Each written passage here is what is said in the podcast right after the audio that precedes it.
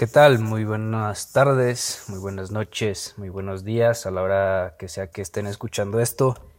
Bienvenidos a este podcast donde hablaremos de distintos temas, eh, no únicamente sobre alguno en específico, hablaremos de distintos temas dependiendo cómo vaya surgiendo a, lo largo de los episodios que, que realicemos.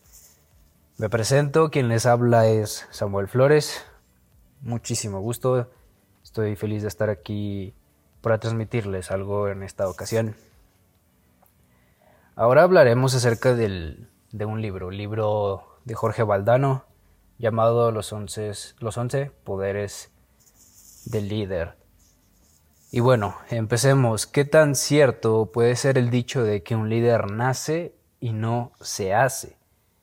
Algunos defienden a, capa y espada esta, esta aseveración, mientras que algunos otros pues se podría decir entusiastas del esfuerzo y de la superación personal, mm, nos dan alternativas alentadoras para todo aquel que le represente una meta, ser quien guíe a un grupo de personas, que a final de cuentas eso es lo que es un líder. Un líder es alguien que, que guía a un grupo de personas que tienen o no intereses en común, pero los guía hacia un lugar en concreto.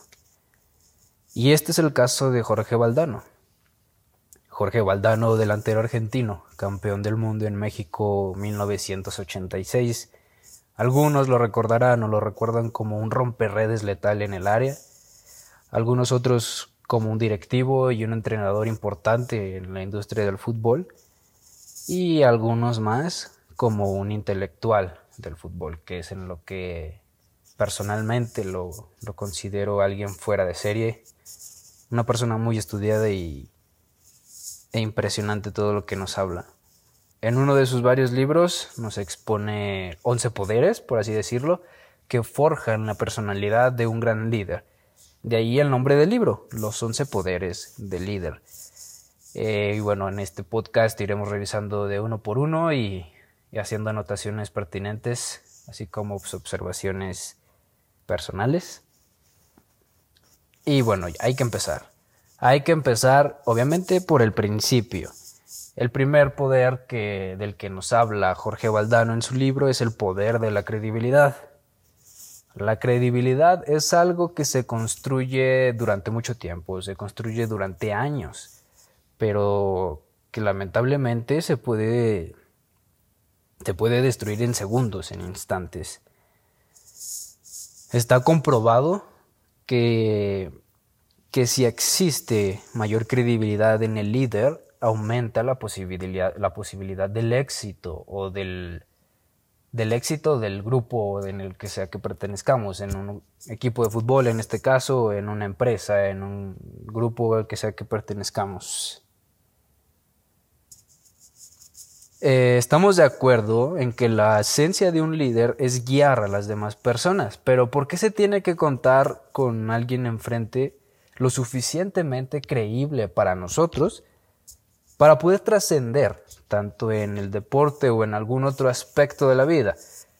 Es un poco desanimante el hecho de que tengamos que tener a fuerza a alguien que nos muestre el camino, que nos diga cómo hacer las cosas, que nos que nos enseñe qué es lo que tenemos que hacer. Obviamente ayuda, obviamente es de muchísima ayuda tener a alguien con con muchísimos más conocimientos que nosotros, con más experiencia, pero ¿no les resulta para ustedes desanimante el hecho de que a fuerza tengamos que tener alguien ahí si no, no podemos?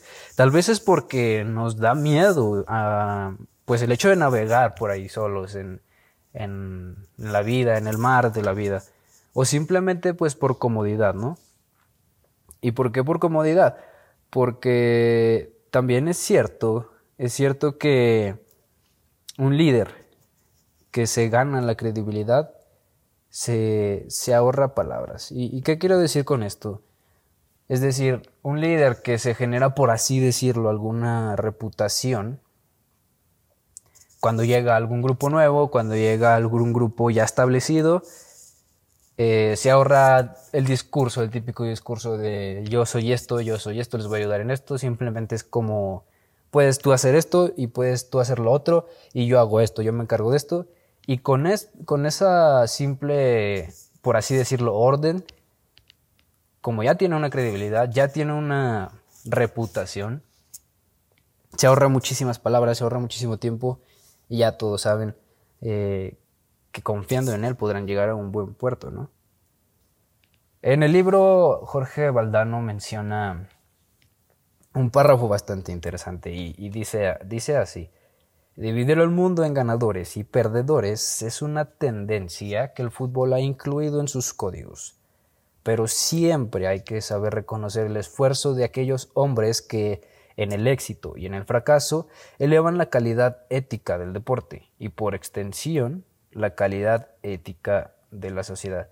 Esto quiere decir que además de buscar ganar o perder a cualquier, a cualquier costo, nos tenemos que manejar. Un líder se debe manejar siempre con ética, siempre con valores y así es como irá consiguiendo su credibilidad.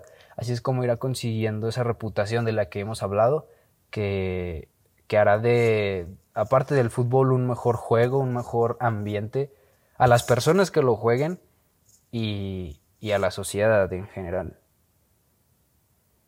Y bueno, en segundo lugar tenemos a la esperanza. La esperanza es el segundo poder expuesto por Jorge Valdano en su libro.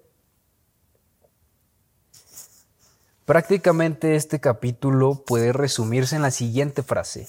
El líder tiene el privilegio de ser el dueño de un sueño colectivo que debe ser lo suficientemente atractivo como para seducir a toda una organización. El que tiene sueños tiene esperanza. Así de simple. El ánimo dentro de una organización, en este caso, pues de un, dentro de un equipo de, de fútbol, no siempre va a ser el mejor, no siempre va a estar en los puntos más altos. Aquí entra, pienso yo, la tarea de un líder, de mostrarse optimista.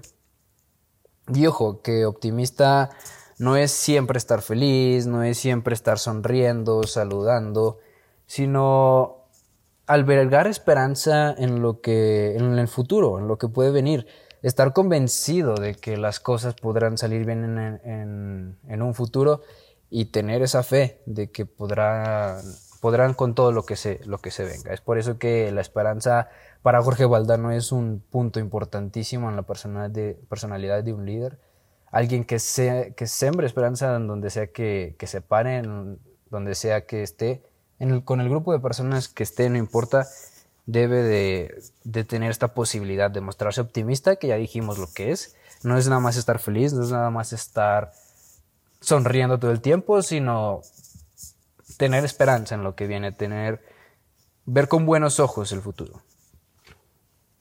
Y ahora pasamos a, a otro poder, el poder de la pasión.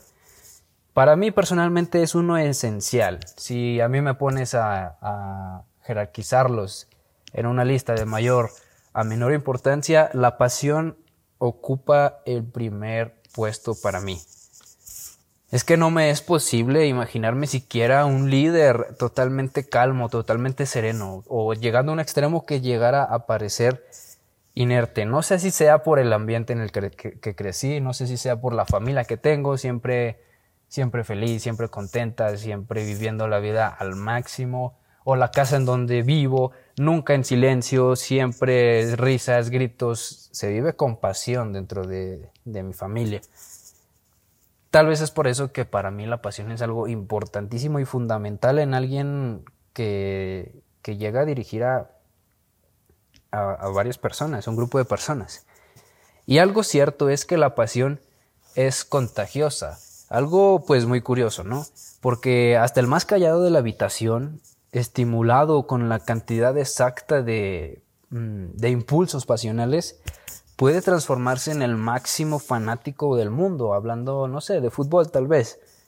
Eh, un líder pasional que además contagia esa energía por cada, cada, vez que exhala, cada vez que respira, por cada paso que da, que te contagia esa energía, esa pasión, obviamente es bien recibido donde sea y se pues se trata de, conseguir uno, de tener uno donde sea que, tú estés, en tu empresa, en tu grupo, en tu equipo de fútbol, en tu equipo de básquetbol, en lo que sea que, que quieras aplicar estos poderes que, Jorge Valdano trae esta vez para, para nosotros. Ahora pasamos al siguiente poder, el poder del estilo.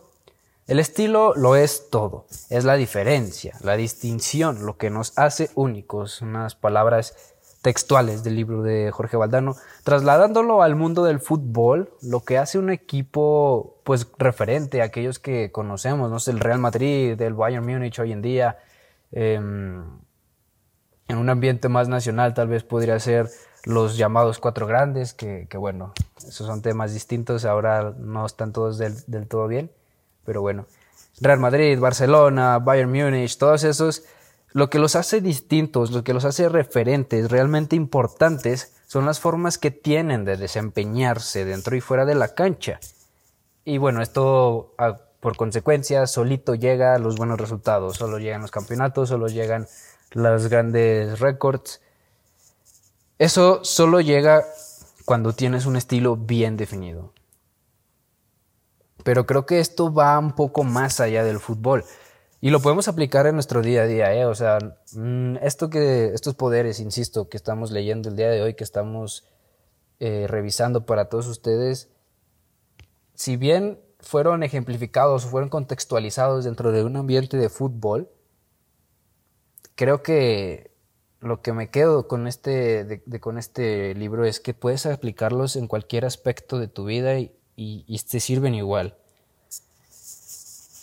Entonces, pasando o, yendo más allá del fútbol, eh, como tú, como persona, lo que nos hace distintos es nuestra forma de ser. Es nuestra forma de afrontar los malos ratos, pero pues también los buenos ratos. Es nuestra forma de relacionarnos con los demás, de ser cuando estamos solos. De ahí sale la naturaleza, la esencia del líder, de ser personas, de ser como son ellos, de ser quienes completamente son cuando nadie los ve, cuando las cámaras están apartadas de ellos, cuando están en su casa solos en el sillón. Eso es la esencia del líder. Y por consecuencia, pues un líder que es fiel a su estilo, creará un grupo fiel a, un estilo, con un estilo que los, que los identifique, que los diferencie de todos los demás. Una filosofía que yo personalmente tengo y que sigo desde hace un par de años eh, y digo filosofía porque puedo resumirla en la siguiente frase.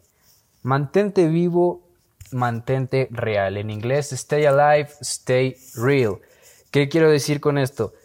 Ok, vive tu vida, haz lo que tengas que hacer para estar bien, para vivir bien, pero no te traiciones a ti mismo, no traiciones tus ideales, no traiciones lo que eres, no traiciones quien tú quieres ser.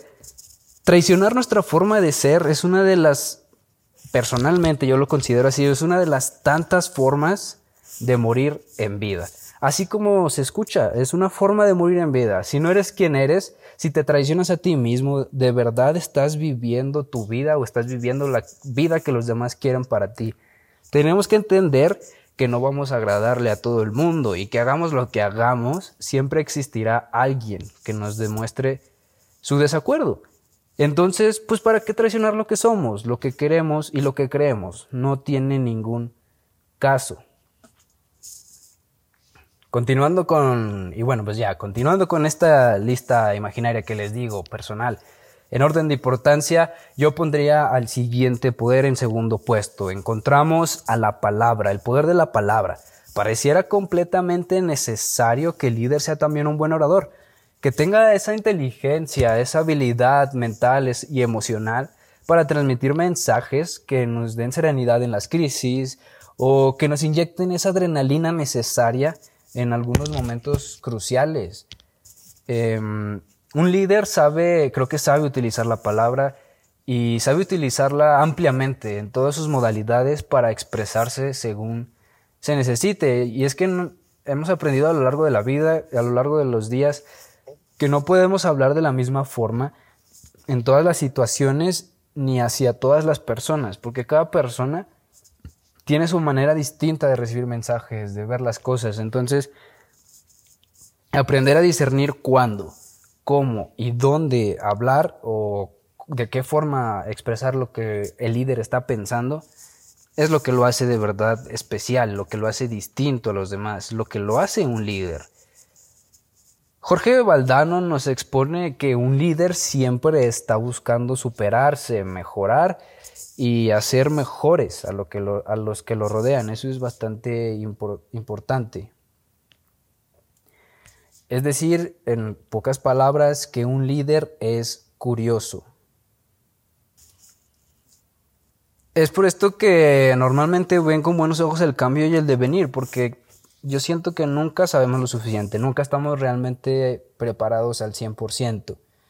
Y Jorge nos dice, quien tiene curiosidad no le tiene miedo al futuro, porque se abre de un modo natural al cambio, a las ideas, a la innovación. Tener curiosidad es mantener siempre vivo el deseo de aprendizaje. Es decir, siempre tener esas ganas de mejorar, de ser alguien mejor día con día.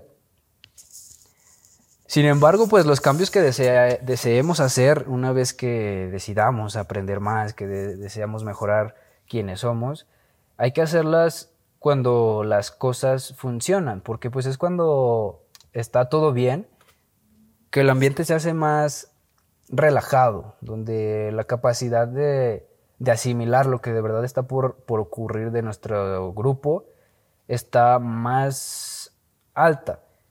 Las variaciones no deben de tocar la, esencia, no deben de afectar la esencia. Eh, nos, nos, quedamos con el otro poder del estilo. El estilo debe de quedar siempre reconocible, nos lleva a una cosa, nos lleva a la otra. Es fácil perder la pista de lo que nos hace distintos, es fácil traicionarnos. No todos los cambios siempre serán para bien, aunque, pues bueno, desde mi perspectiva se agradece el gesto de querer implementar cambios y de querer mejorar. Y especialmente cuando todo parece ir genial, cuando todo parece ir bien dentro de una organización, dentro de un equipo, ahí es cuando es más admirable ese deseo de querer más, de ser más, de ser mejor. Sin embargo, pues el líder o la curiosidad no solo se enfoca en información, en conocimiento, también un líder debe saber aprovechar o de entender a los recursos humanos con los que trabaja, es decir, con las personas con las que se desenvuelve, porque lo dijimos hace un momento, ninguna persona es igual, todas son diferentes, cada cabeza es un mundo y a toda persona debemos de, por así decirlo, llegarles de alguna forma distinta, debemos de dirigirnos hacia ellos de forma distinta, responden a estímulos distintos cada quien y eso es parte de la tarea del líder, de identificarlo y explotarlo al máximo para que puedan, puedan em, tener un equipo de éxito, una organización de éxito. Más tarde de lo esperado, pero aparece el poder de la humildad. Es, que, es quizá porque pues debería de estar implícito en los valores que, rigen a los líderes. Un líder sin humildad eh, creo que está destinado a la perdición tarde o temprano porque resulta fácil perder pista de dónde estamos parados, de dónde se está parado cuando empezamos a influir de manera importante en algún grupo de personas o cuando nos damos cuenta de lo que decimos tiene un impacto considerable en ellos. Y es que es algo, algo cierto es que con poder todos cambian, todos cambiamos y nos llenamos de poder. Se debe de llevar especial cuidado con perder la, la humildad como líder pues tal y como Jorge Valdano lo expone en sus páginas del libro, un ego descontrolado, un ego realmente descontrolado fuera de sí, lleva a la destrucción pues del individuo, de quien lo posee, pero peor aún de los proyectos y las personas a las que dirige. También pasando a un poder más, estamos realmente familiarizados con el hecho de ver que el líder es alguien sumamente talentoso, algunas veces de forma natural y otras, pues bueno, no tanto.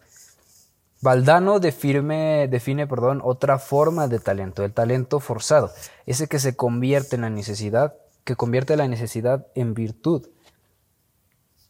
Y es que pareciera un poco alarmante eh, escuchar la palabra talento forzado, pero pues la verdad es que no, es un premio realmente neto al esfuerzo. Pareciera que existe una lucha invisible entre el talento natural y el talento creado.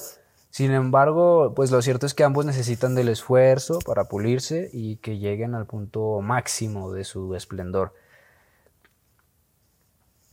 pues es que también no se inventó nada que sustituya el esfuerzo en los procesos de aprendizaje y mejora continua del talento. Si quieres llegar al, punto que quieras llegar, al éxito que quieras llegar, que es algo que se toca también más adelante, sí o sí tienes que tener esfuerzo, tienes que esforzarte. No basta con el talento con el que pudieras haber nacido o con el talento que estés creando Día con día debes ser perseverante, constante y seguir adelante, preparándote para poder llegar al punto más alto de tu talento. Y es que personalmente yo considero que todos somos talentosos.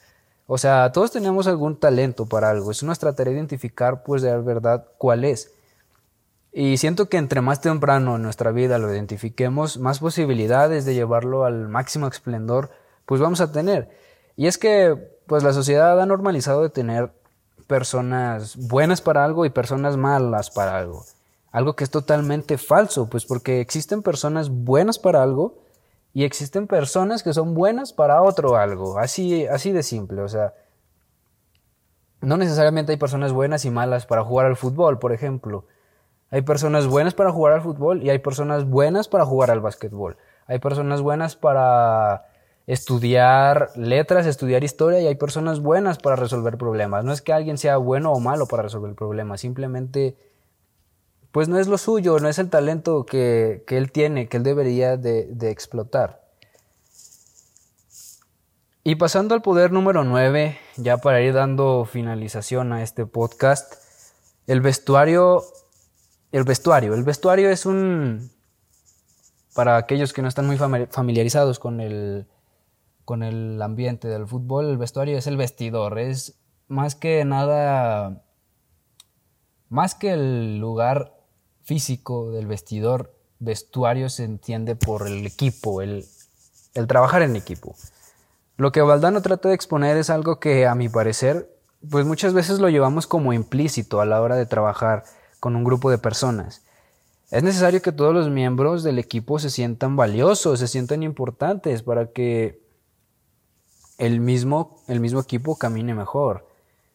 Honestamente, creo que todos hemos estado en alguna situación, en un, estamos pertenecido a un grupo donde nos hacen sentir realmente importantes, bien recibidos, nos hacen sentir valiosos y ahí es cuando aumentamos nuestro ánimo, nuestra confianza, vamos con gusto al grupo, eh, estamos más confiados de lo que hacemos y por ende terminamos elevando nuestro rendimiento a niveles que no habíamos imaginado desde antes. También hay que decirlo, el equipo siempre pide un, tipo de sacrificio personal. Cada individuo pues tiene que entregar algo de sí, algo mío, para que se vuelva algo de nosotros, algo del equipo. Pasando al poder número 10, la simplicidad. Menos es más. La simplicidad trata en pocas palabras, en palabras más fáciles de eso, menos es más. ¿Y por qué digo esto? Porque para poder dominar la simplicidad, para poder tenerla de aliado, se tiene que tener conocimientos vastos sobre cualquier tema para poder discernir únicamente lo que importa, lo esencial del asunto.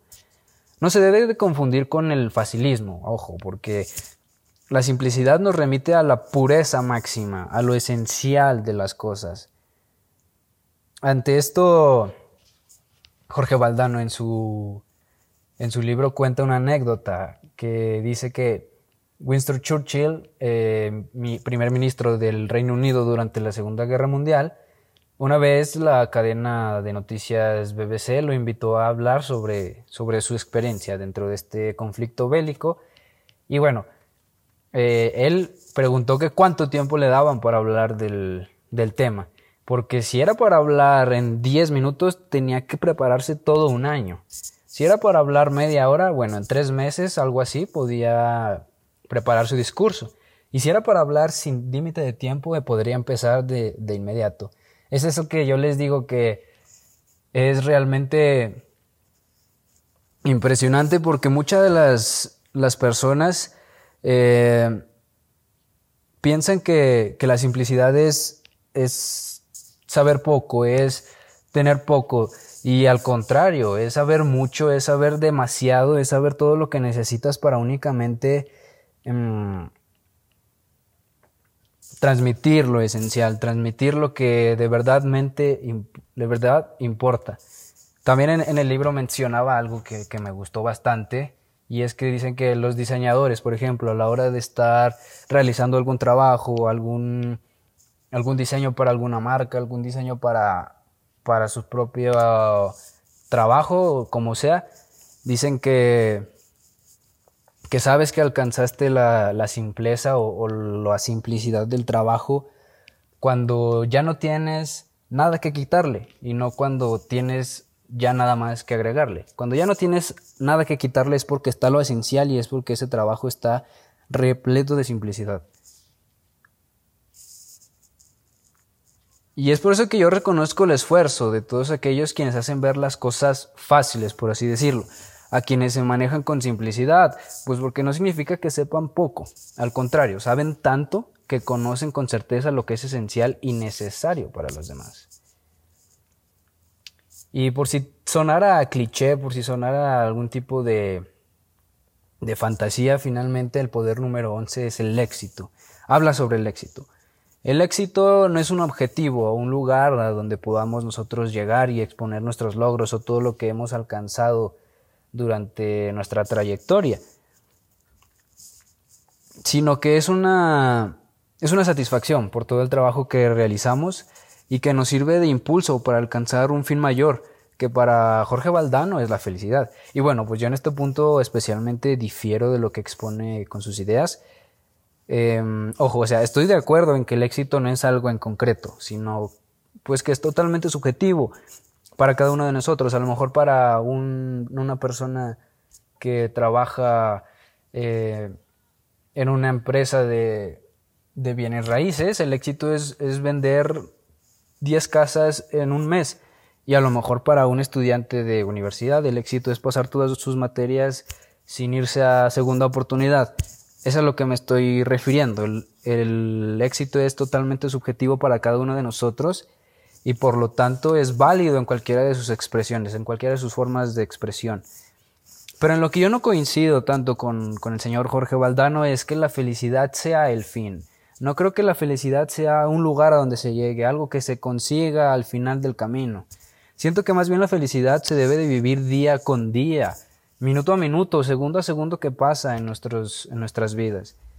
Debemos de disfrutar todas las fases del proceso, porque pues bueno, no tiene sentido preocuparse por el pasado y mucho menos por el futuro, sino preocuparnos por disfrutar el preciso momento en el que nos encontramos, en el que estamos viviendo. Tú ahorita cuando estás escuchando este podcast, Tienes que estar consciente de estar disfrutando este preciso momento, estés donde estés, estés con quien estés, estés como estés, trata de disfrutarlo. Yo sé que muchas veces es, es fácil decirlo, hablar desde una posición ciertamente privilegiada, pero es que es así, la vida trata de eso, la vida trata de los pequeños momentos que vivimos día con día. Y es por eso que, que si nos preocupamos por, por por alcanzar esa felicidad a cada segundo de nuestra vida, cuando menos nos demos cuenta habremos alcanzado el éxito en más de una ocasión. Y bueno, pues estos valores expuestos por Jorge Valdano hacen más sencilla la tarea de convertirse en un líder, en una especie, es una especie de guía para significar como un luz, un faro en la oscuridad para aquellas personas que más lo necesiten yo recomiendo ampliamente que los incorporemos a nuestra vida, a nuestro día a día, sea cual sea el medio en el que nos desempeñemos, y seamos deportistas, estudiantes, profesionistas, futbolistas, lo que sea, pues es algo que, en otras palabras, estos 11 poderes del líder tal vez deberían de llamarse 11 poderes para ser una mejor persona. Muchas gracias por escuchar este episodio. Quien les habla es Samuel Flores. Muchísimo gusto y nos vemos después.